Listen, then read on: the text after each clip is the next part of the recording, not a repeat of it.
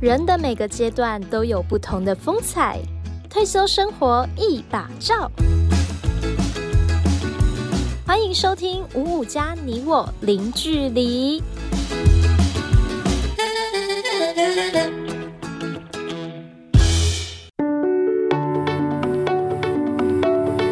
欢迎收听五五加你我零距离。五十五岁前的你，累积着人生的经验。入睡后的你，展现出熟成的淬炼。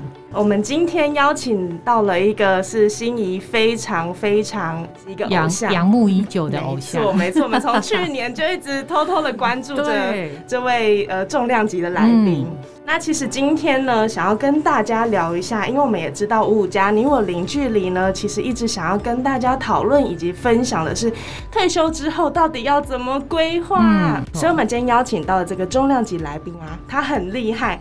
他在他的生活习惯上潜移默化的把他所有所有的他的生活的历程，把它做了一个非常好的退休人生收纳术。没错，今天呢非常开心邀请到我们来宾，特地从北部下来我们嘉义市，对，然后等于是到这边来玩这样。那当然是延续前三集我们讨论过的议题。那当初我在想这个题目的时候，其实我的。启发也是来自于老师的部落格，那因为老师的部落格非常的清楚，就是让人家可以一目了然就知道哦，我可能需要什么资料，我只要直接从老师整理好的这个资料格里面去抽出来，我就可以得到我自己想要的资讯。其实在，呃前几年呐、从日本引进这个叫所谓的空间收纳、人生收纳，所以大家就会开始想到哦，我要对自己的空间做收纳，然后对人生断舍离。但是对于我们的人生规划跟退休，我们要怎么去做这个所谓的收纳？因为我相信，在收纳跟整理的过程，其实应该宝贵的是不是你丢掉了什么，而是你留下了什么。所以今天呢，我们就欢迎我们的来宾来跟我们分享他的智慧的启发。欢迎闲人。Hello. 好，呃，谢谢那个 Emma 跟丽君啊，把我介绍这么好。啊，那我是闲人。嗯、呃，呃，各位听众朋友，大家好。呃，老师，我比较想知道，就是说在，在因为呃，据我在你部落格里面看到啊，就是等于你是在四十九岁的那一年就提早退休了。那当然，这个可能就是在不是在你本来的规划里面。当我们人去面对这个事情的时候，我们可能都会经过有一个像比较著名就讲悲伤五阶段啊。我从一开始的否认，然后愤怒，我讨价还价，然后到沮丧，到最后的接受。那这个过程。相信对你来说也是一个很特别的一个人生的经验。那你怎么样在那个时间，呃，是怎么样的启发？比如说对于自己或是家人对你的影响，那你怎么样这么快速去走出来？刚讲这个呃悲伤五阶段，那那我当然也有，只是说我可能对在那个愤怒那个阶段停的比较短一点啊。比如说你可能会觉得说哦。我就在想说，奇怪，那个我们不是讲说那个什么一分努力一分收获，什么好人有好报？对对对，我又不是坏人，为什么会遇到这些这样子？然后呃，但是后来我就觉得说，嗯，因为我可能可能我个性上也是一个比较采取行动的那个人啊。那我后来就是经过一个发泄的阶段，是那我觉得说，当你。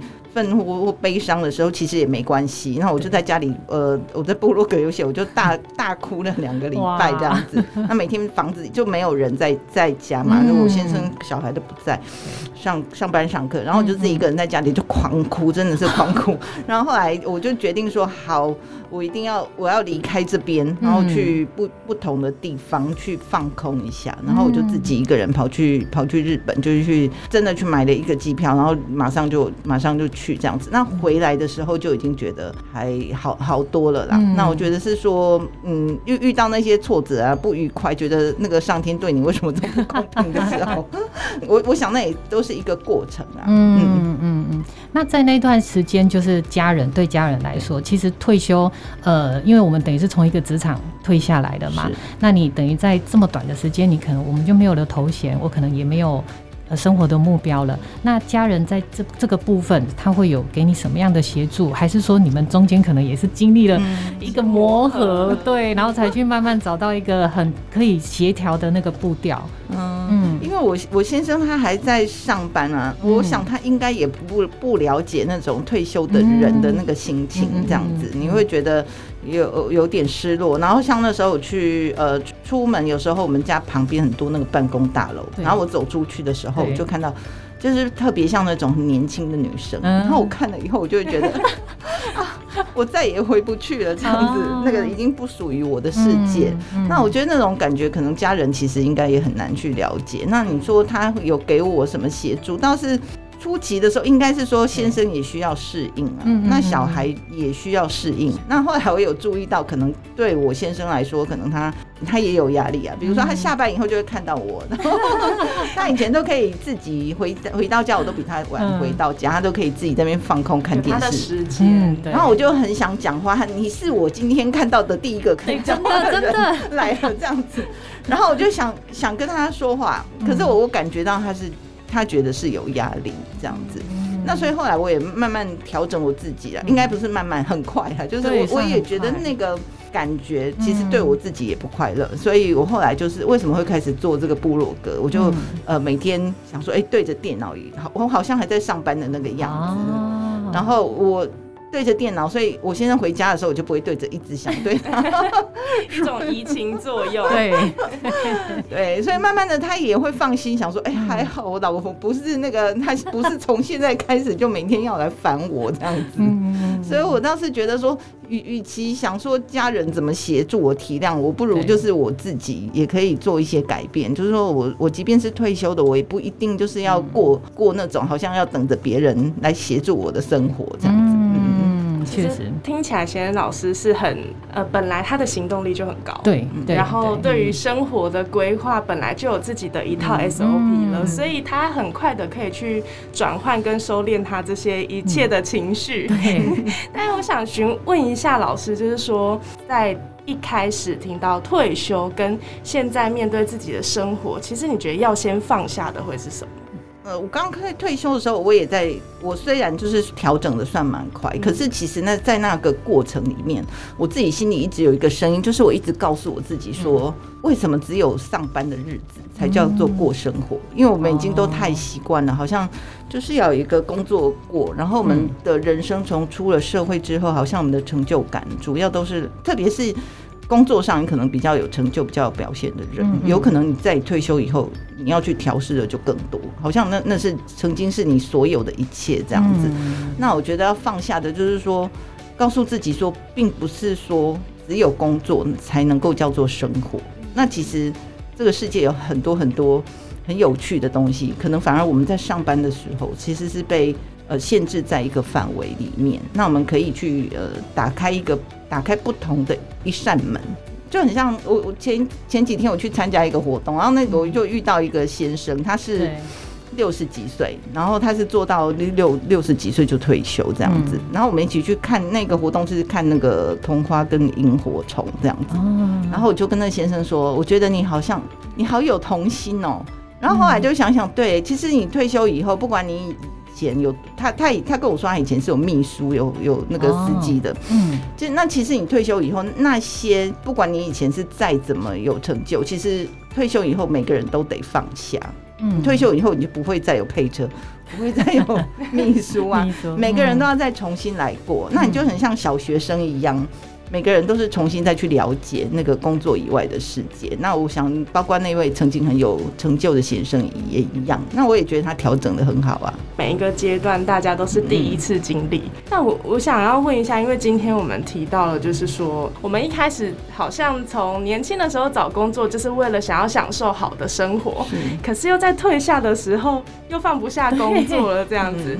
想问一下贤仁老师，现在对于你生活上，因为他的部落。格里面有很多的收纳，比如说有财经、有理财、理财，还有终身学习跟旅行、生活。对对对对对，像这样的习惯，是不是其实也是从读书或者是工作的时候养成的？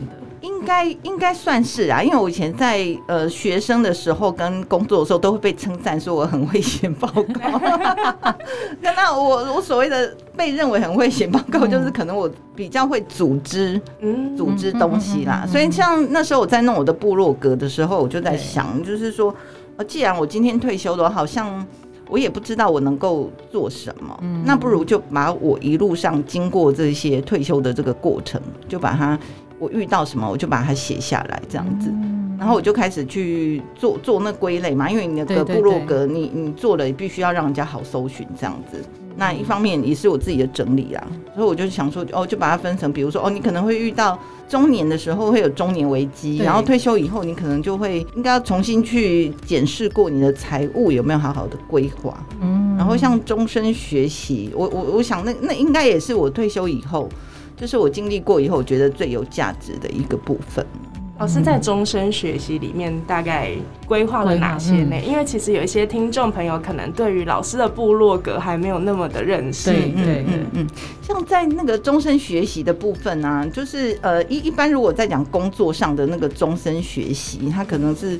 像比如说公司嘛，就是呃希望员工终身学习。那比如说科技改变的时候，对，那员工的能力都可以跟着进化。那对于我们退休的人来说，就不用去赶上这些东西。但是我们还是要适应我们的那个退休生活，然后让我们的退休生活可以过得更丰富、更好嘛。那所以我里面我就会想说，呃，对我自己，因为我自己。在退休以前就学了几年的这个日文，然后我觉得那个语言的学习也是一个就是。蛮蛮能够丰富你的退休生活一个很好的方式，像现在比如说，因为疫情嘛，我们其实都不能出国，可是透过语言的学习，我现在是用那个线上的方式，那我还是可以联系好几位的那个日本的朋友。其实很多人退休以后会怕说失去人脉啊，嗯，交不到朋友。对，那其实这个语言，如果说你一边学的时候，你认识一些国外的朋友，我觉得这个也是一个还蛮健康的方式。我每天呃，我只要去预约老师的，那现在很。多线上的平台其实也不会很贵，然后你就打开电脑，你就可以找人 聊天讲一下。然后另外像是我刚退休的时候，我就因为我都不知道我要做什么，所以我就想说，我就是反正我都去试试看，然后想到什么觉得好玩就去试。那我有朋友要去考那个什么导导游的考试，然后我就听到他们在讲说，好，那我也来考这样子。所以后来我就想说，那那我可以把那个语言跟呃，导游这个做结合，那当然后来我考过以后，我也有去呃面试啊，有有一家那个外语导游的平台。然后我也面试过，我有签了一个约，但是后来疫情就来了，所以这个路也停摆。但是呢，从这一件事情当中，我还是学到很多。那像比如说，我后来现在我会呃常常去听那个导览古迹的导览，然后我常常去故宫，就也也去听那个导览。那其实也是并不直接说啊，好像你退休以后学什么一定要能够做什么这样子，就是没有目的性的学习也是很快乐。所以我里面也我也写了一些啦，就是呃，在有关于我的这个古迹的这个兴趣，或者是呃故宫的这个兴趣，这样子。对，听起来确实真的就是老师很有行动力。请问老师，就是当我们知道我们如果一旦退休，有的人他就是很快就回归到家庭去了，那但是他可能生活上真的他就完一下子找不到。重心，他不知道他要做什么。那即便去试了，像刚刚老师说，哎，你可能多方面去尝试，但他试了，他可能遇到一点挫折，他就又放弃了。然后我就觉得，哎，这样子到底要怎么去维持？例如说，老师刚刚讲的线，我只要线上点，我就可以。开始跟人家对谈，可能包括日文的部分。可是人有时候会有惰性，就是尤其我又退休了，又我又不用交报告，我也不用，对我也不用交业绩。嗯，对啊，丽君，你刚刚讲这个情况，其实我我也有遇过，像我在弄部落格嘛，然后其实也有一些朋友会跟我分享，像你刚刚提的，的确是，比如说啊，好像这个也有兴趣，那个也有兴趣，可是好像都没有办法持久这样子。对，然后一阵子之后，他又觉得很很疲倦，没有动力。嗯，那。老实讲，以我的个性，我的这样子的个性，也许很难去理解为什么会这样。不过我是可以分享，就是说，其实你在学习什么的过程里面啊，其实不是永远都那么愉快、那么有趣啊。比如，好比说像学日文好了，其实它会经过很长的时间是挫折，因为你觉得说啊，你明明就是啊，就是背，比如说你就会开始想啊，奇怪，我这个年纪我怎么都记不起来。可是你要想，其实很多年轻人也记不起来啊，也不是只有我们记不起来。嗯，然后而且学了很久啊，怎么没有办法开口？对，那其实很多像比比如说我已经我已经通过最高级的检定，那我有时候在看那个比如说部落格别人的分享，其实很多人考过最高级的检定也一样讲不出来。我觉得那个就是呃，我们要去了解说，学什么东西其实好像并不是一个说，哦，你很快，你今天做了 A，然后明天你就得到 B 这样子。嗯、那我觉得重点应该是在享受那个中间的过程。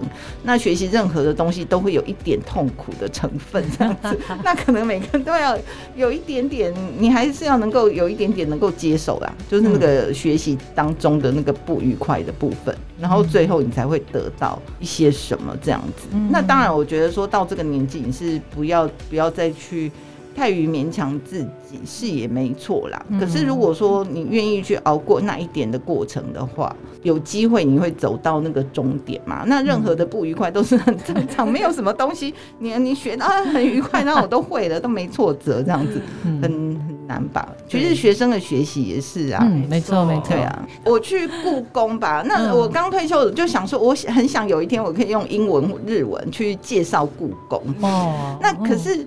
呃，因为就就像一样，没有没有人要给我，没有人来把我考试嘛。然后像故宫去当那个导览，那个什么导览的志工，嗯、其实要去经过面试。那当然这几年那个因为疫情，他们就呃没有再招那个新的志工。可是你如果叫我去跨出那一步，我我也是会想说，哎，要去这样面试，会压力很大，什么等等的，你也是会想要拖延啊。但是就是在那个过程里面，你自己已经。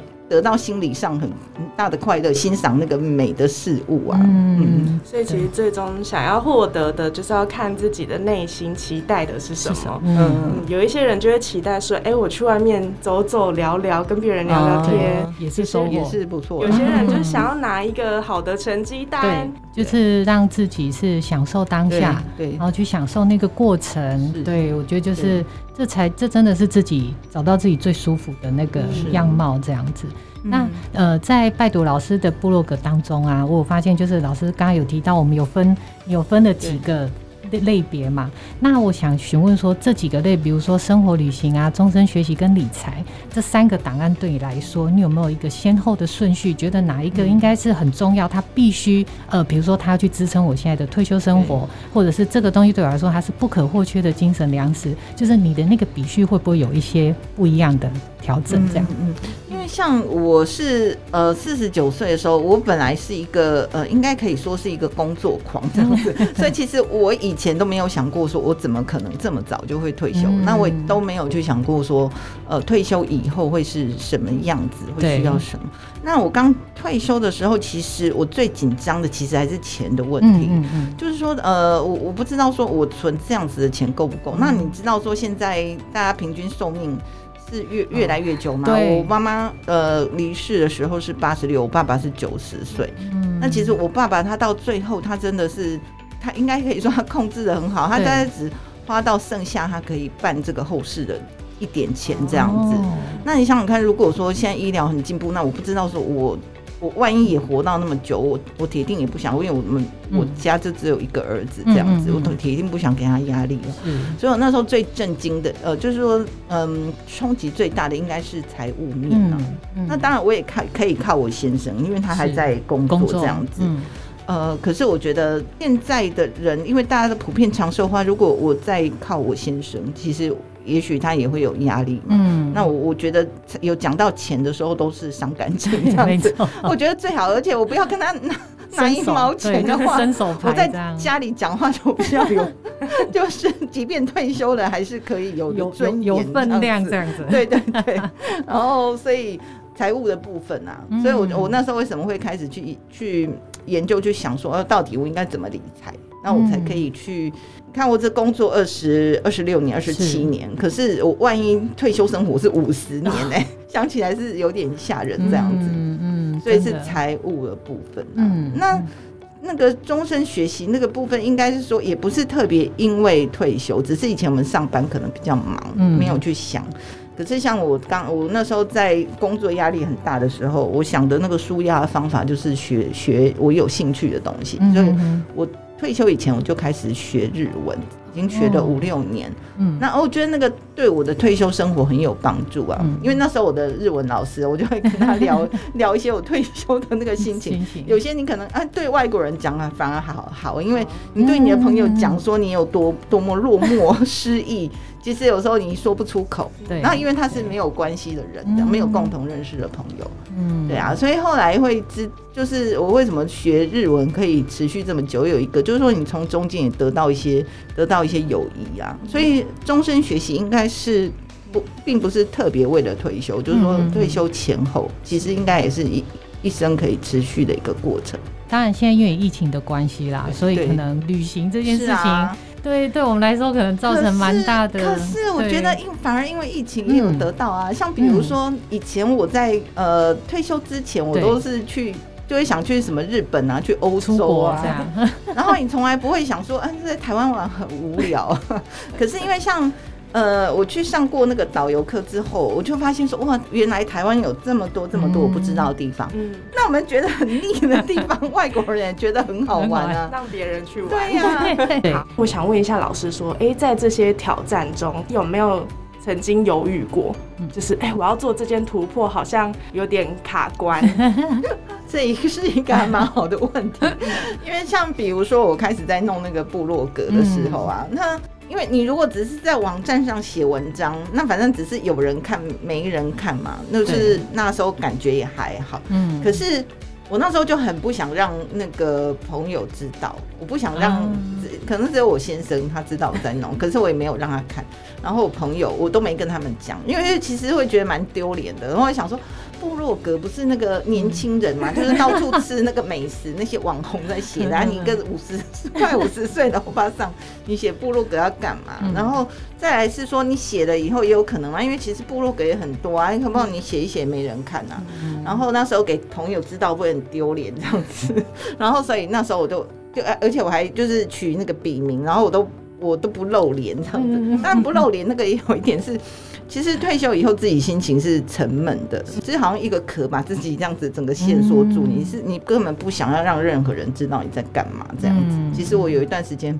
到现在都还有啦，就是是比较自闭的。退休之后，到现在还现在还嗯有这几年，我觉得有比较好。我觉得那个应该有到了三年吧，至少。哦、像比如说奇怪，我想去弄那个 podcast 的时候，不是只有这个节目，先前去录过别的，嗯、然后那个我后来那每次来就说，哎、欸，我们要一个照片，要那个宣传这样子。对对对。好，就问题又来了，你找我录 podcast 不是 podcast，为什么要照片？要露脸？但是不露脸的，怎么突然又？对，为什么？像那个就是我很难去突破的，然后后来他们有帮忙，就是用那种漫画版的。那像比如说我刚开始弄那个脸书的时候，对，现在其实你弄网站，嗯你还要搭配社群媒体去推广嘛，不然你自己一直在写，谁会去找到你的网站？你要搭配那个脸书。嗯，可是光那件事情啊，我应该有犹豫了半年，就是从我网站是二零一七年底。然后我去弄到脸书上是二零一八年的七月，在那个半年的时间，那个就是我跨不出去的，因为你知道在那个网站你就是默默写，可是到脸书你就要公诸于世这样子，然后你会在上面看到说有几个人追踪你，所以我为什么那么有兴趣去弄？是我我想去做过一些我以前上班的时候没有机会做到的，那就是我的一个突破啊，因为我就想了很久，然后觉得就一个老脸扯不下来这样子，那。弄弄到脸书，然后然后这么少人追踪，会不会很丢脸这样子？嗯、那可是那时候我就。无论如何，就是逼自己去跨出那一步嘛。你还没做之前，你都不知道，你就想到很多很坏的。可可能到我们这个年纪的时候，如如果你想到那个目标，你就会开始想到我失败怎么办？然后你就会做不下去。可是我我那时候的想法，后来我为什么还是做了？我就是想说，我就是去做我想做的事。我做中间的过程，我得到了兴，我这是我的兴趣，然后我得到了乐趣。嗯，那我先不要去问说我会得到什么。这这里我我可以稍微自我。揭露一下下，就是 我自己也曾经有短暂失业过一段时间，嗯、然后其实真的哎、欸，就是当下你知道自己没有工作，那个真的是很慌。然后我第一个就像老师刚刚讲，我们就先想到钱的部分嘛，因为我之后我要怎么去支撑我的生活？那如果我今天单身就算了，然后我一人保全家保。可是如果我今天已经有有有结婚，然后有孩子，那我也想说，对，想要去了解说，嗯，像现在的年轻人，现在薪水真的是你说要领很高，好像也。也没有那么高，然后现在的房价又贵，然后养小孩哦，对，现在很多人不想要生小孩，就是因为真的养育小孩要花很多的经费啦。那如果说以老师这样的有没有什么建议，就给现在的正在打拼，可能正在组织家庭的年轻人，他可以先稍微做一下什么规划？万一在四十出岁，可能不到我要退休年纪，就是我突然间也发生跟老师一样这样子，我提早被迫退休了，那他怎么可以去应应自己啊？然后家里这样子。其实最重要的一点，我觉得还是嗯，财务面的一个安全啦。你你说，当然很多退休的人会跟你说啊，退休不用多少钱，可是那可能是他们已经。还可以啊，通常就是这样子的人，他会说退休不用多少钱。对，可是对我们一般的那个寿薪的阶级来说，其实真的是很有什么啊？我觉得是说看你自己的这个决心跟毅力啦，就是什么事情都是这样。因为因为也会很多人说，比如说我觉得说，呃，你应该有意识的从三十岁开始，你可能就算好说你的呃你的薪水收入里面有几个百分比啊，比如说外国人就讲说十五 percent。嗯嗯嗯，那你如果想要积极一点的话，你可能至少要存三十 percent，嗯，你的薪水先先存下来，嗯，然后剩下的部分才是嗯你供生活花费。那当然也很多人会说啊，我薪水光那个开销都不够，我怎么可能嗯有还有去储蓄啦？嗯嗯。可是如果以我自己来看，我再回想我以前啊，其实有薪水的时候，你花什么都容易方便这样子，对，就是觉得啊，反正我还有收入。然后这个这个也买一买，然后这个也这个也花，然后有时候可能对朋友或家人，其实也会处于比较慷慨。其实现在的社会的那个不不稳定性，其实对我们退休是。不安全性很高，嗯嗯，那就是有意识的先去做这个储蓄。那至于像这种兴趣的这些项目啊，对，当然就是说，呃，在工作的阶段里面，如果你有机会去发掘自己在工作以外的这个呃强项的话是不错。嗯、但是那个到退休以后再再来摸索，其实也也还好，嗯，觉得嗯。回归到就是今天的主题，这个收纳。嗯，我想要问一下娴人老师，在一开始开每一个收纳箱的时候，你是怎么帮他就是设定的？定有没有在过程当中，哎，其实也是有一直在呃滚动式修正这样子。呃。比如，比如说以我的那个理财好了，就是我觉得还是有持续啊。就是比如说，我退休前跟退休后的理财方式就不一样。虽然我以前在金融业上班，嗯，可是我在退休以后，我觉得我学到的更多。以前上班，因为上班那种是一个设定的环境，公司今天要推什么，你就是你你就是知道那些东西。对。可是退休以后，我就学到了以前我上班的时候我不知道的。那那包括现在，我我会去订很多，就是订一些国外的一些那种财经的东西在看呢、啊。那当然不是说完全读了就照单全收，可是从那中间的过程，其实我还是一直在不断的修正我的呃想法。了解，像我们自己都有用电脑、用手机的习惯，所以我们一定有一些分类。那我想问问看，说其实，在这样的记录底下。它对你来说的意义会是什么？其实初期的时候是，呃，心境是属于比较呃挫折跟低低低沉的啦。对。然后那时候我在想的并，你刚开始在做的时候，你也不可能去想说，哦，我可能三四年以后我就会变得一个人成名的什么网红，你当然不可能嘛，都没有人知道你，对不对？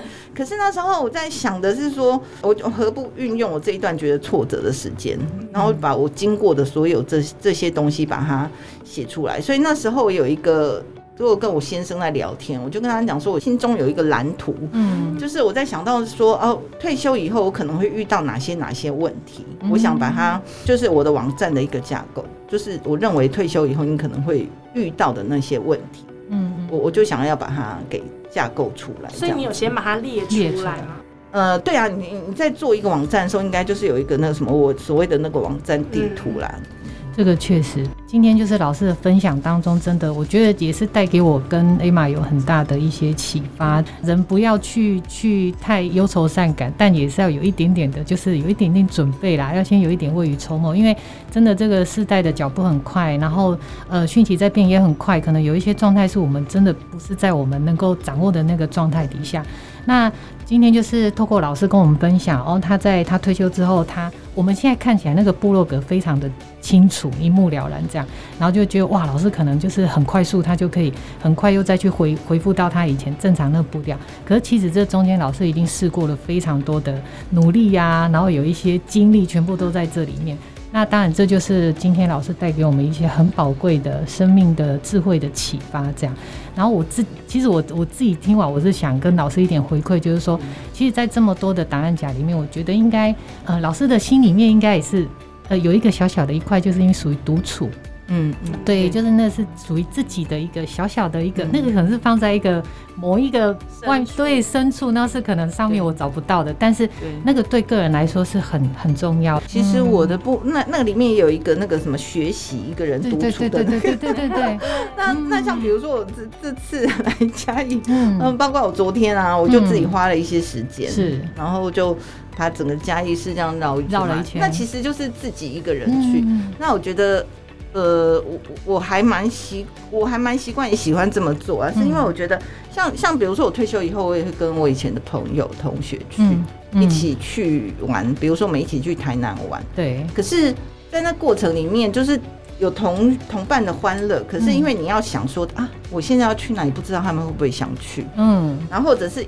就是谈笑之间你就走过去了，这样子。对。可是当你一个人的时候，你就会注意到一些、嗯、一些一群人的时候，你没有注意到的东西。嗯、像刚才我就跟 Emma 说，我昨天经过那个台嘉义监狱那边，然后就突然就发现，哎、欸，那个巷子里面怎么有那个日本的那个老房子？嗯、那个维新街还维新路那边？对对对。然后我就走进去。有时候可能你跟着一一群伴的时候，你可能就这样子，就马路就这样走过去，就路过了，就不会发现。你要有时间出来跟外面的世界做一些交流，对对。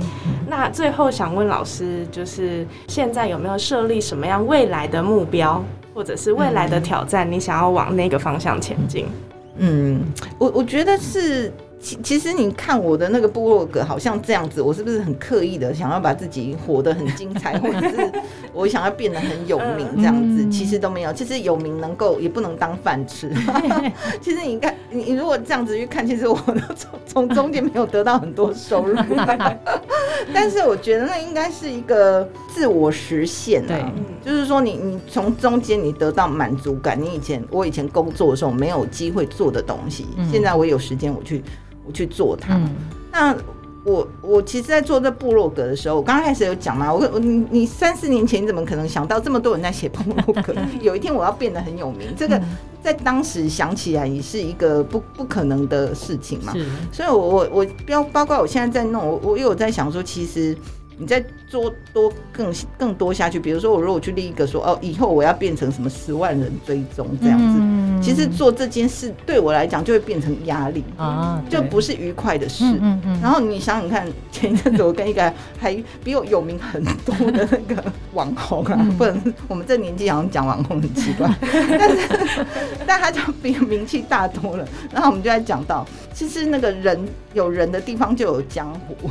就是你在做更多，你会有很多人跟人之间的互相的比较。嗯，就是你你在你的呃，比如说你的这个部落格上面讲什么，然后。总是会有人不同意，或者是因为某些商业的利益，嗯，然后你你就开始又形成另一个很像那个职场的那个 圈圈，对。那我会觉得说，那这样子对对我的人生呢，已经不是我想再去走的路嘛。我如果想再卷入那些的话，我应该继续的以前扒住我的工作，对。那我可以更有稳定的收入，所以呢，那未来就是我的一个取舍，就是说。呃，我可能在做这些事的时候，我去拿捏，我就是我不想要再去摄入那些太复杂的东西，还是尽量让它保持着是一种兴趣，嗯，是一个原来的那个初衷。所以你说目标，我倒是没有，因为目前，比如说我想要把那个网站架构成那个样子，其实我已经把它做完了嘛。我我跟我老公说我要做的，那有时候我会在想说，哎，那我这个好像这样子已经做完了，也是差不多了。哎，这个东西我还要不要再继续写下去？这样子，有时候就会在想，我就想说，哎，那我是不是该再来进行别的什么东西？现在想的是继续摸索其他可能有兴趣可以做的事，可能还没有发现自己其实很厉害，很厉害，有潜力啊，有潜能。不用很厉害，就是你可以享受那个过程就已经很好了。那其实也很想要跟大家分享，在橘时代生涯发展中心里面，不管是像是咨询服务啊，或者是一些人才培育，甚至是讲座课程，其实我们也很想要跟奚言老师的精神其实有点像哦，就是不一定只能在工作里面找到自己。己，对，而是你退下了这个工作之后，哎、嗯，你还可以有哪一些的发挥？嗯，很鼓励大家都可以去挑战一下自己的更多的可能。对，好，今天谢谢老师，谢谢，谢谢 Emma，谢谢丽君，谢谢。谢谢。那如果有更多想要了解的资讯，都可以欢迎上我们的局世代生涯发展中心官方网站，或者是来电到中心零五三一零三六一二来做更多的询问哦。那我们今年的四集 Podcast 就在这里告一段落，嗯、很感谢大家的支持，嗯、谢谢大家，也谢谢贤仁老师，谢谢，谢谢，拜拜。嘉义市局世代生涯发展中心关心您。